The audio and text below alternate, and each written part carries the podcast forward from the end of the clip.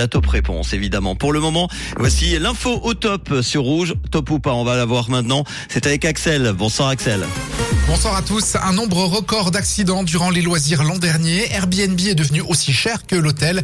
Météo, ce sera nuageux et vente demain. La Suva a enregistré l'an dernier un nombre record d'accidents durant les loisirs. En cause une météo particulièrement belle au printemps et en été. De nombreuses personnes se sont blessées lors d'activités en plein air. Au total, la Caisse nationale d'accidents a recensé près de 290 000 accidents non professionnels en 2022. Il s'agit du niveau le plus élevé jamais observé. C'est 14% de plus qu'en 2021 et 4% de plus qu'en 2019 avant la pandémie de Covid-19. Le contrôle des jeux d'argent sur Internet reste contournable facilement selon un audit du contrôle fédéral des finances publié hier. Le rapport met en lumière des lacunes de la loi sur les jeux d'argent.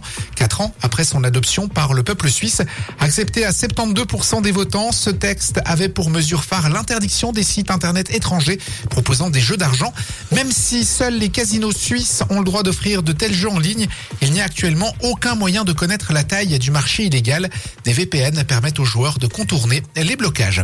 En Suisse, en 2022, le prix moyen d'une location sur la plateforme Airbnb était de 201 francs, soit précisément le même montant que pour une chambre d'hôtel, révèle le quotidien 24 heures. Depuis plusieurs années, la plateforme est devenue un business où certains hôtes gèrent des appartements par dizaines qui ne servent qu'à la location. Les hôtels qui font désormais jeu égal avec Airbnb, ce n'est pas propre à la Suisse. Le prix moyen d'une nuit à Paris sur Airbnb atteignait 248 euros l'an dernier, soit 59% de plus qu'en 2021. Plusieurs dizaines de milliers de manifestants ont défilé cet après-midi contre la réforme des retraites à Paris. À leur tête, les responsables des principaux syndicats français. Le cortège s'était lancé à 14h15 de la place d'Italie, emmené par les dirigeants de l'intersyndicale, rassemblés derrière la banderole Réforme des retraites, travailler plus longtemps. C'est non qu'ils arboraient déjà le 19 janvier.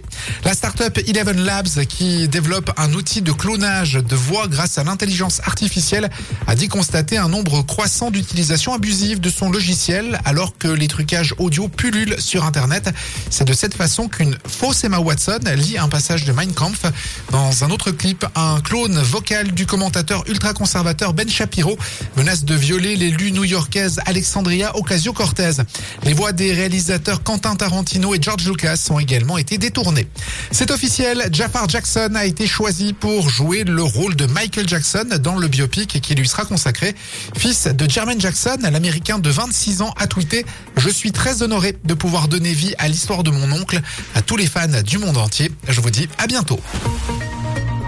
Ce sera changeant et venteux demain mercredi. Il fera le matin moins 1 à Carouge, 0 à Morges, 2 à Lutry. L'après-midi, comptez 7 à Nyon et Mérin. Ça devrait être très nuageux jeudi avec quelques averses. Bonne soirée à tous sur Rouge. C'était la météo, c'est Rouge.